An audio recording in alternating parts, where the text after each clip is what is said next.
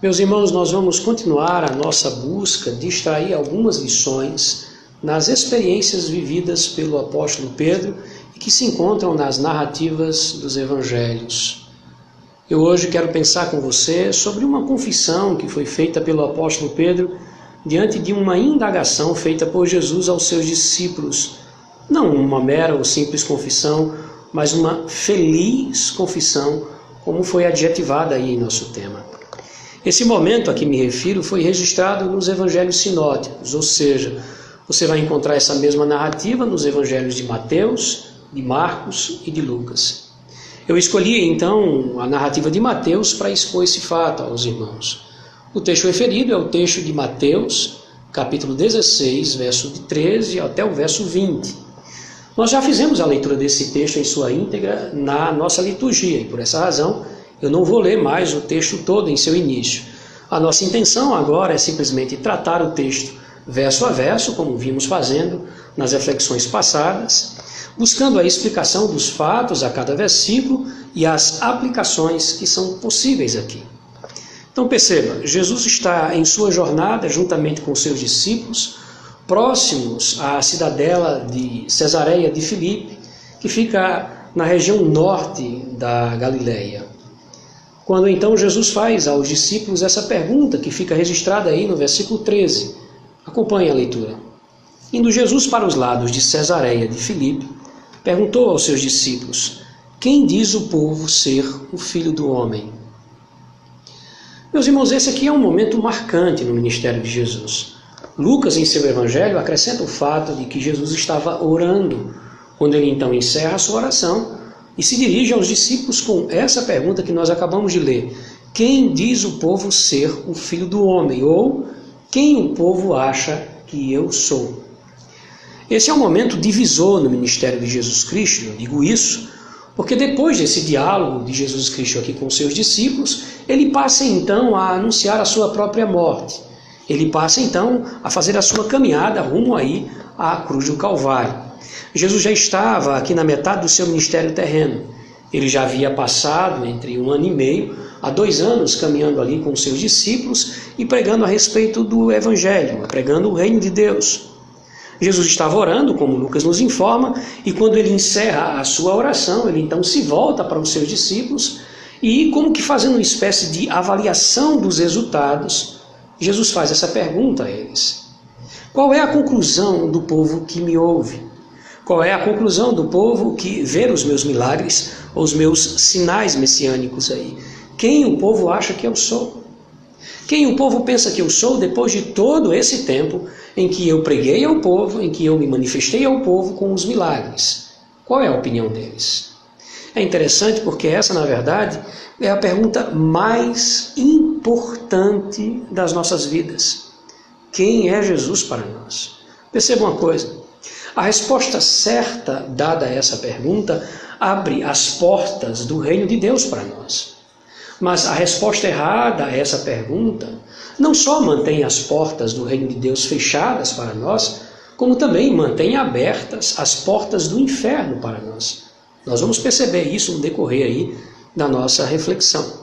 Mas continuando aqui com o nosso texto, qual foi a resposta que o povo deu a essa, a essa pergunta?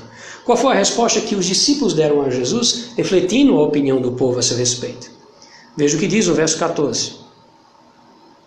E eles responderam: Uns dizem João Batista, outros Elias, e outros Jeremias ou alguns dos profetas. As respostas aqui, as opiniões, são diversas e distintas, assim como são também as opiniões das pessoas em nossos dias quando nós indagamos essas pessoas a respeito do que elas pensam sobre Jesus Cristo.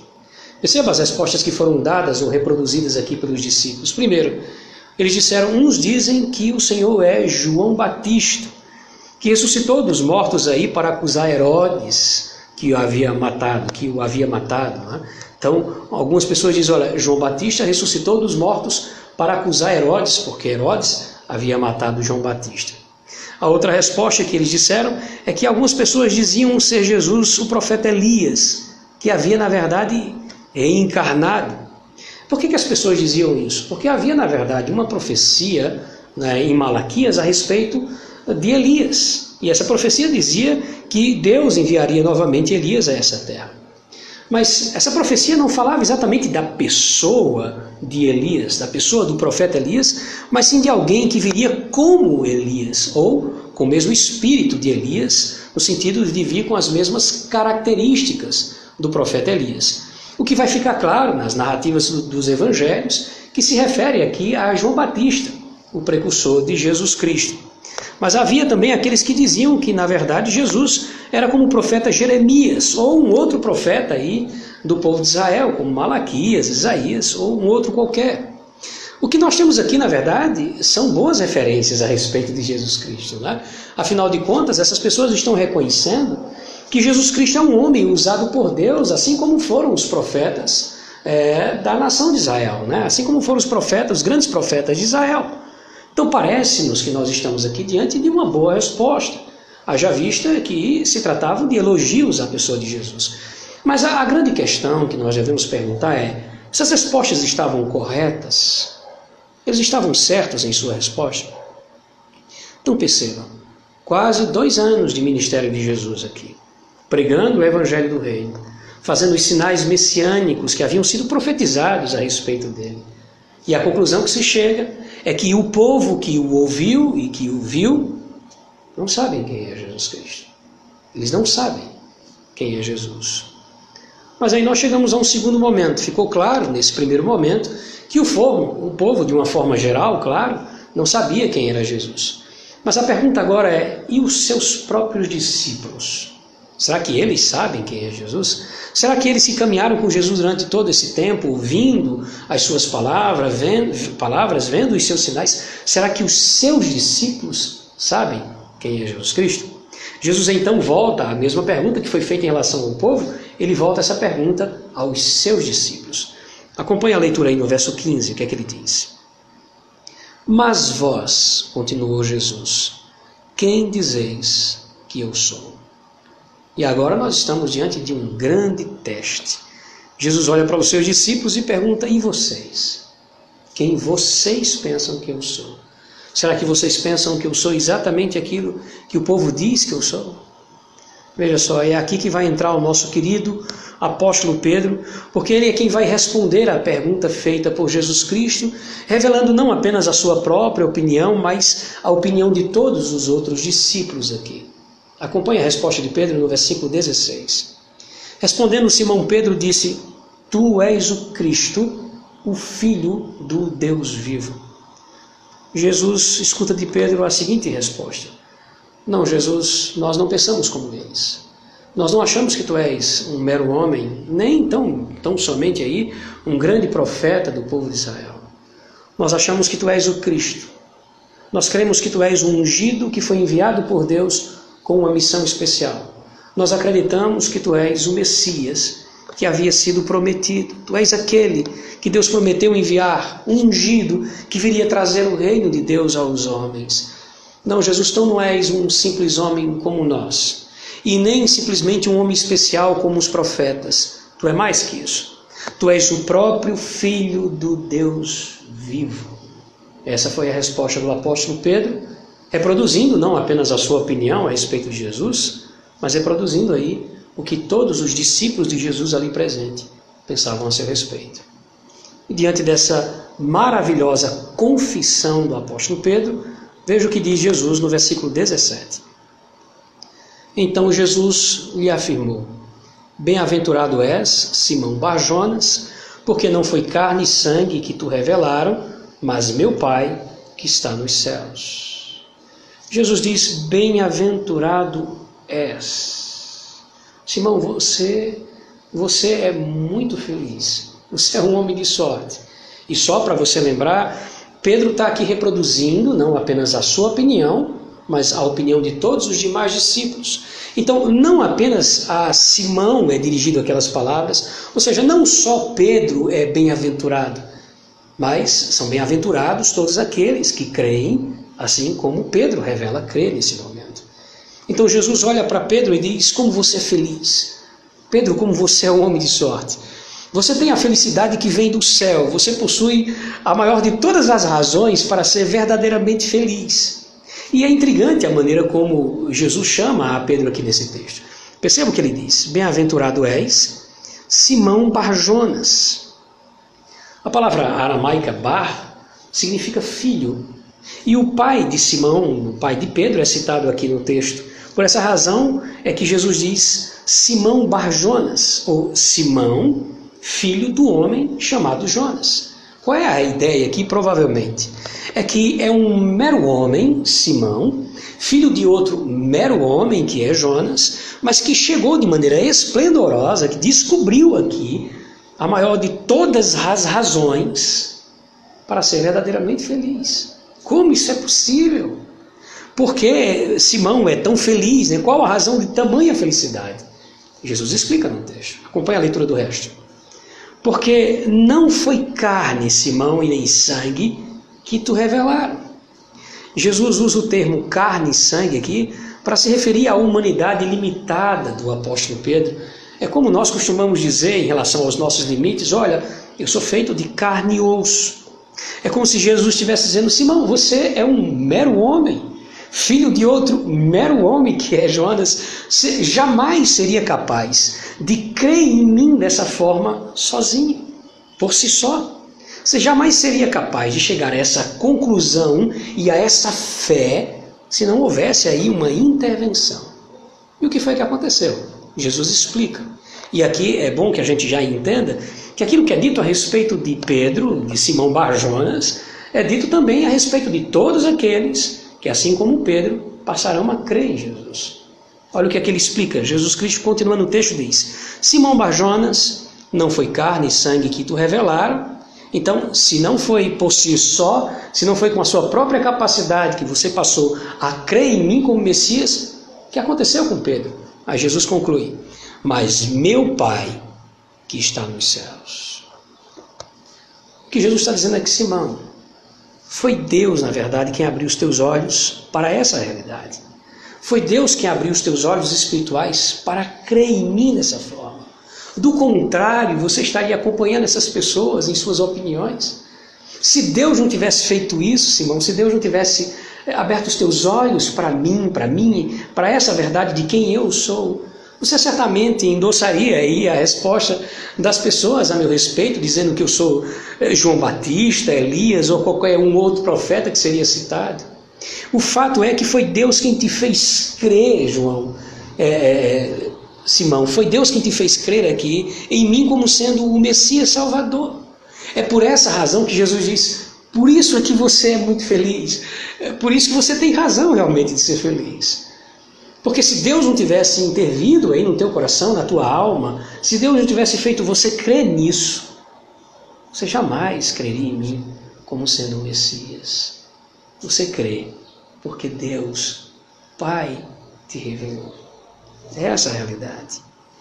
Quem é Jesus para você? Você percebe como isso define se você é um homem ou uma mulher bem-aventurado diante dos olhos de Deus? A resposta a essa pergunta vai definir se você é de fato alguém bem-aventurado aos olhos do Senhor. Continuando o texto, Jesus vai encerrar dizendo aqui duas coisas a Pedro.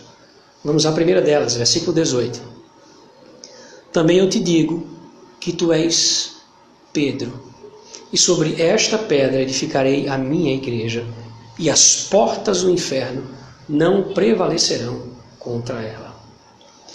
Jesus faz um jogo de palavras aqui usando o nome de Pedro, uma espécie de trocadilho aqui com o significado do nome dele. O nome Pedro significa pequena pedra. Certamente Jesus não está se referindo a simplesmente o homem Pedro, ao, ao pescador Pedro, ao pecador Pedro. Lembrando sempre do princípio que Pedro, diante daquilo que responde, se posiciona diante de Jesus, não apenas o faz em seu nome, mas o faz representando aquilo que pensam todos os discípulos que estão com ele, assim como também se estende a todos aqueles que crerão da mesma forma que o apóstolo Pedro crê aqui. Então perceba, uh, o que Jesus está dizendo aqui, é? o que Jesus está se referindo aqui, não é simplesmente ao homem Pedro, mas ao Pedro confessante, ao Pedro que confessa, ou a confissão de Pedro, ou simplesmente a realidade daquilo que Pedro representa nesse momento com aquela confissão que foi feita por ele. Não somente a fé dos discípulos, pois Pedro fala em nome deles aqui, como eu já os disse, mas aquela que será a confissão de fé de todo um povo especial escolhido por Deus, a quem Jesus chama aqui de minha igreja. Não percebam uma coisa, é a partir dessa confissão, confissão feita por Pedro aqui, é a partir dessa fé que a igreja de Cristo será edificada. Essa será a distinção da igreja. A igreja de Cristo será é, é, ajuntada, ela vai crescer a partir dessa confissão que foi aqui dita por Pedro como uma representação de todos aqueles que crerão dessa forma. Olha o que Jesus disse: é sobre essa pedra que eu edificarei a minha igreja. Jesus está fazendo aqui uma clara, uma nítida separação entre a sua igreja e os demais. Os demais, eles dirão a respeito de Jesus que Jesus é um grande profeta. Os demais dirão, não, Jesus é um homem revolucionário, é um grande líder espiritual. Jesus foi alguém que ensinou grandes verdades aos homens. É isso que os demais dirão. Mas a sua igreja, assim como Pedro, a sua igreja dirá: não, Jesus não é só isso. Jesus é mais que isso. Ele é o Messias, enviado para salvar os homens. Ele é o Cristo. Jesus, na verdade, é o Filho do Deus vivo. É isso que sua igreja dirá. E essa confissão que foi aqui representado, apresentada por, pelo apóstolo Pedro, distinguirá a sua igreja. A sua igreja, a igreja de Cristo, crescerá a partir dessa confissão. É essa confissão que foi evidenciada, ou que foi representada aqui pelo apóstolo Pedro, ela é a pedra. Ela é a pedra, percebe? Não simplesmente a pessoa de Pedro. Sim, o Pedro, mas aquilo que Pedro representa naquele momento. Haja visto, ele está representando não apenas a sua fé, não apenas aquilo que ele pensa a respeito de Jesus, mas aquilo que pensavam os demais discípulos e mais, aquilo que pensariam todos aqueles que seriam levados por Deus a acreditar da mesma forma que Pedro citou aqui ser a sua fé. Então veja só, continuando o texto, Jesus faz uma promessa a essa igreja, uma promessa a essa igreja. Ele vai dizer: as portas do inferno não prevalecerão contra ela. E aí eu pergunto: será que o inferno tem porta? Certamente Jesus não está sendo literal com o que ele está dizendo aqui. Então, o que Jesus quis dizer com as portas do inferno? Esse era um termo usado pelos judeus para falar da própria morte. A morte como uma porta que pode levar o homem à condenação. Para que o homem seja condenado, primeiro ele precisa passar por esse processo de morte. Então a morte seria como uma porta que se abre para que ele possa então ser conduzido aí à condenação. Então o que Jesus está afirmando aqui, muito provavelmente, é que a sua igreja, ou seja, aqueles que assim como Pedro confessam a fé em Jesus Cristo, estes vencerão a morte que leva à condenação ao inferno. Ou que Jesus está dizendo aqui, nem mesmo a morte, que será a porta do inferno para muitos, derrotará a sua igreja. A sua igreja viverá eternamente, o diabo não a tocará. Entende agora a importância da confissão feita pelo apóstolo Pedro? Entende agora aquilo que Jesus diz a Pedro? Pedro, você é um homem de sorte. Pedro, você é feliz. A minha igreja não sofrerá a morte eterna. A minha igreja não passará pelas portas do inferno. As portas do inferno não prevalecerão contra ela. Que maravilha, não é? Que bênção ouvir isso da parte de Jesus Cristo e entender que isso certamente se refere a nós. Continuando o texto, depois dessa promessa maravilhosa da parte de Jesus, Jesus passa então a falar da missão que não é apenas a missão de Pedro, mas é a missão de todos aqueles que, assim como Pedro, confessam a sua fé em Jesus Cristo. Olha o que é que ele diz no verso 19: Dar-te-ei as chaves do reino dos céus. Lembrando, mais uma vez, é sempre bom a gente entender isso para que a gente possa compreender o todo do texto, que não é só a pessoa de Pedro, ainda que Pedro esteja ali é, é, é, representando não só os discípulos, mas todos aqueles que creriam, assim como Pedro e assim como os discípulos. Então veja só, mais uma vez, Jesus não está sendo literal quando ele disse que daria as chaves do reino dos céus a Pedro. Se não há porta no inferno, literalmente, também não há porta no reino dos céus, literalmente, não é? Quando Jesus esteve aqui pregando, a sua pregação tinha esse conteúdo. Jesus pregou a chegada do reino dos céus ou do reino de Deus. Ele dizia: O tempo está cumprido e o reino de Deus está próximo. Arrependei-vos, preste atenção agora, e crede no Evangelho. Perceba, como é que eu faço então para fazer parte do reino de Deus? Como é que eu faço para poder entrar pelas portas desse reino? Jesus dá a resposta: crede no Evangelho. Acredite na mensagem do Evangelho que diz que Jesus é o Cristo que foi enviado por Deus para salvar os homens de sua condenação por causa dos seus pecados. E isso Jesus fez morrendo no lugar desses homens na cruz do Calvário. Essa é a mensagem do Evangelho. Então, quando aquelas pessoas que foram citadas ali pelos discípulos, elas diziam que Jesus era apenas um grande profeta, o que elas estavam dizendo, na verdade, é que elas não acreditavam no Evangelho.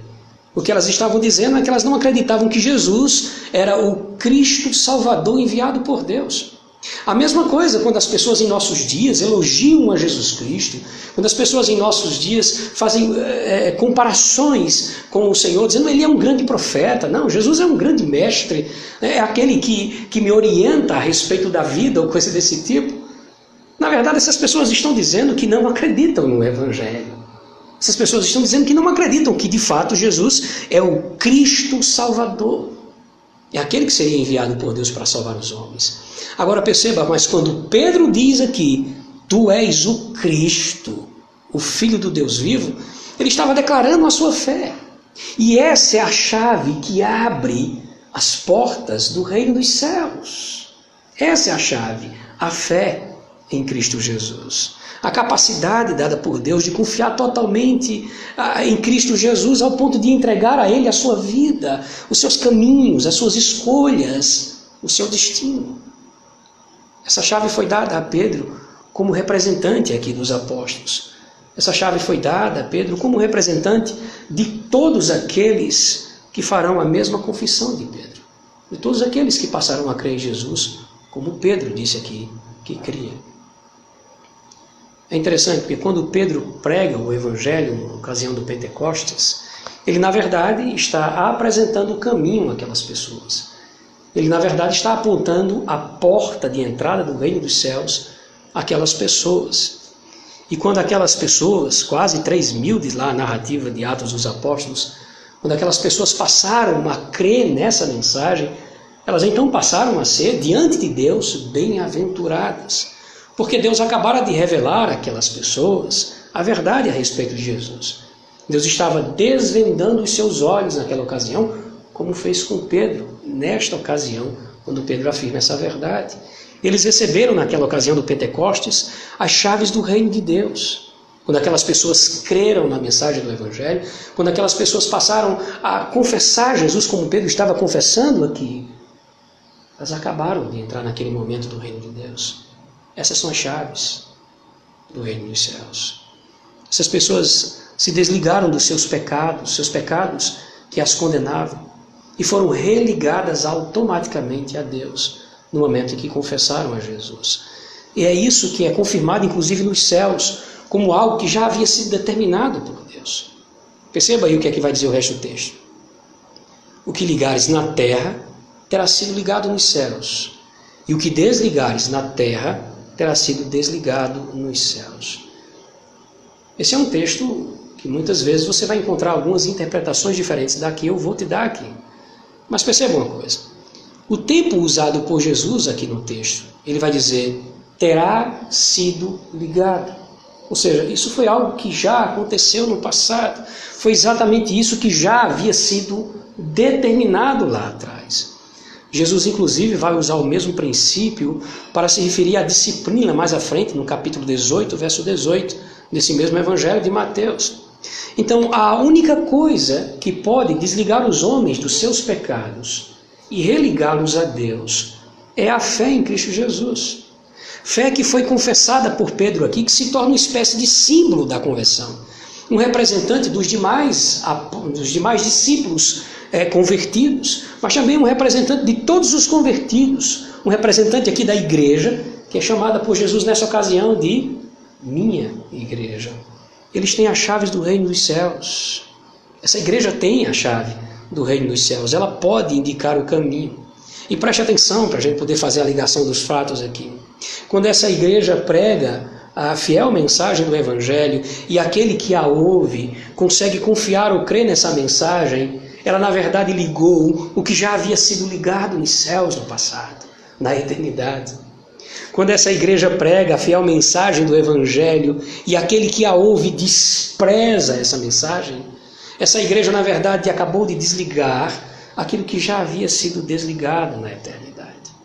Por essa razão é que Jesus diz: o que ligares na terra terá sido ligado nos céus, já terá acontecido lá.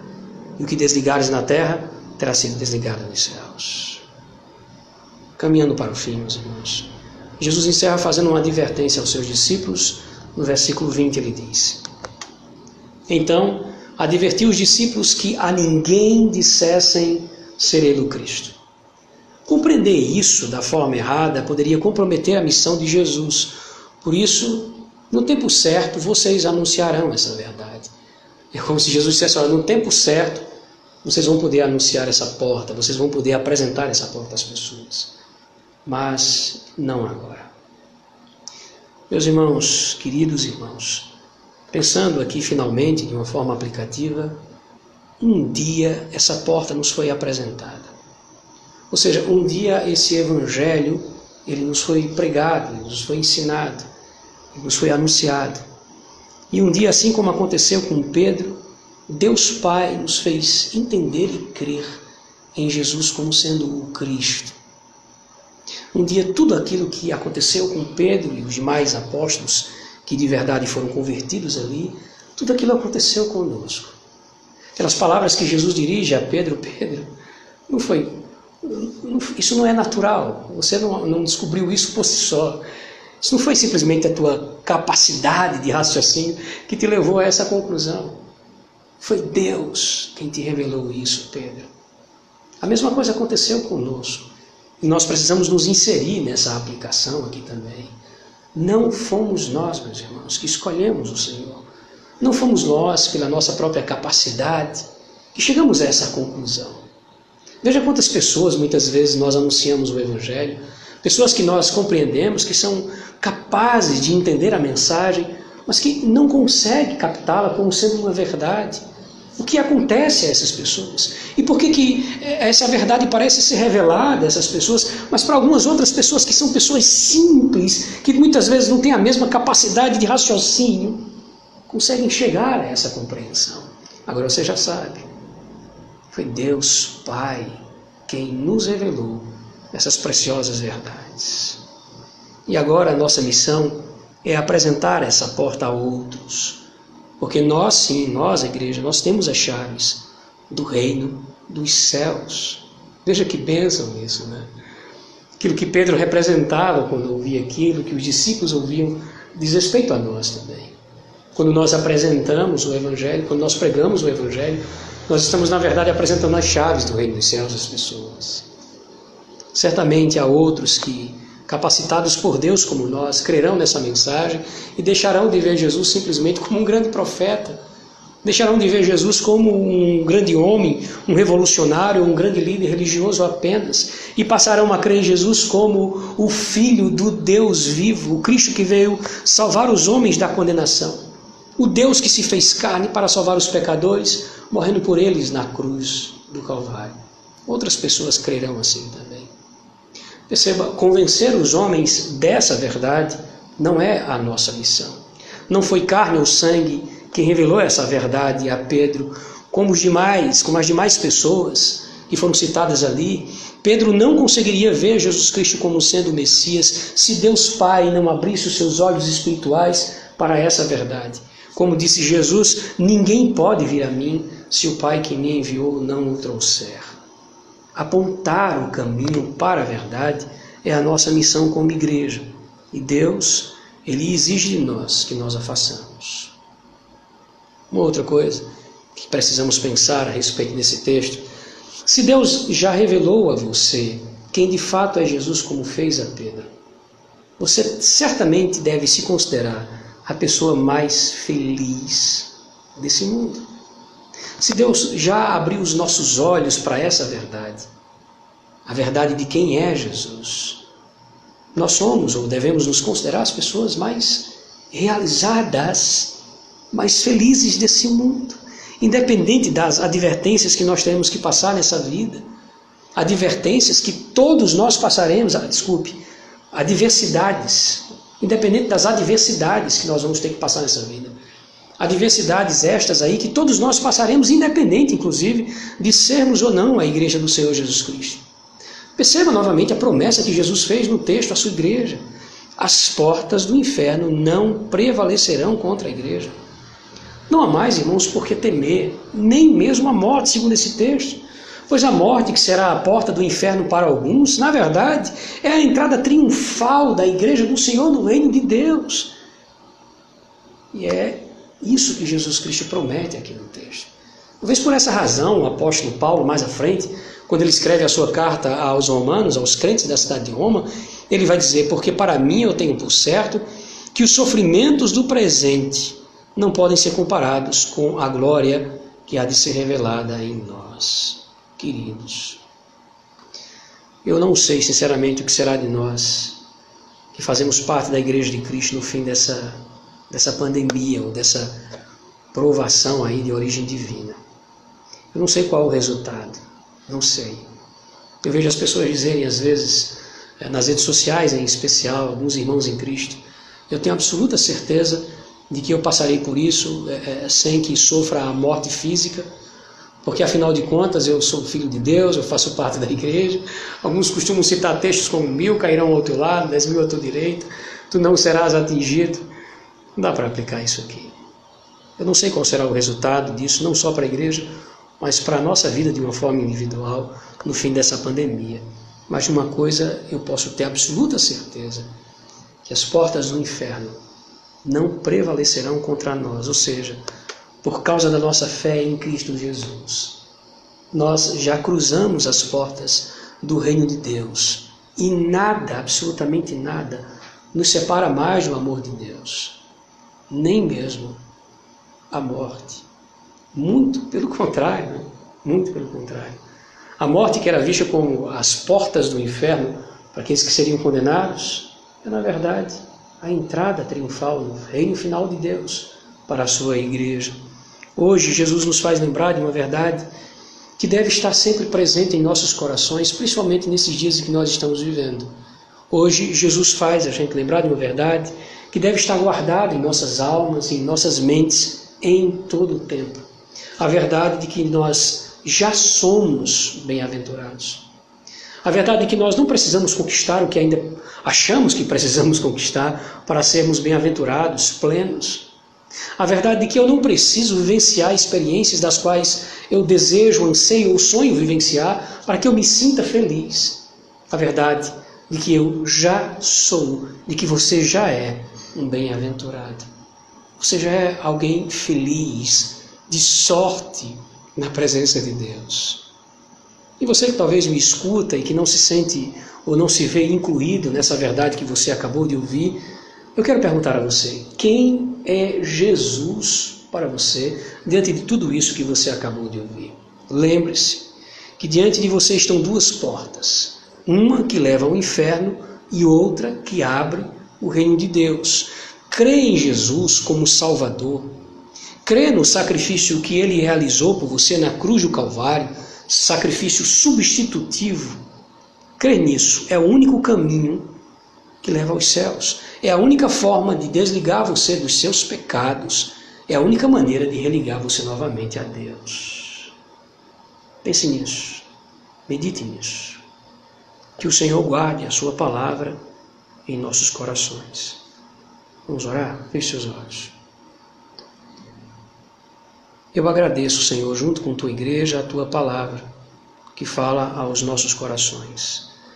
De mais essa experiência do apóstolo Pedro, que dirige aos nossos corações essas palavras de conforto, de consolo, de orientação da tua parte.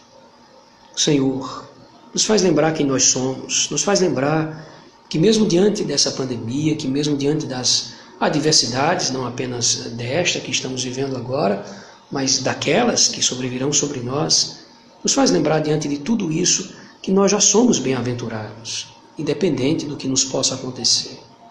Também nos faz lembrar, Senhor, que tudo isso foi obra da tua graça e do teu amor sobre as nossas vidas. Que as nossas decisões a teu respeito, que crer no Senhor Jesus Cristo foi algo que nasceu dentro de nós, foi algo que o Senhor colocou pela tua misericórdia e pela tua graça e como demonstração do teu amor eterno por nós. Também nos faz lembrar, Senhor, de que agora nós temos uma missão diante desse mundo. A missão de fazer com que os homens enxerguem essa verdade, de apresentar aos homens essa porta que pode levá-los à verdadeira adoração. Nos faz lembrar, ó Deus, que essa é a nossa missão. Fazer com que os homens voltem a adorar o Senhor em espírito e em verdade. Senhor Deus, nos orienta nessa noite, nos consola nessa noite, nos conforta nessa noite com as tuas santas palavras. Em Cristo Jesus nós te oramos assim. Amém.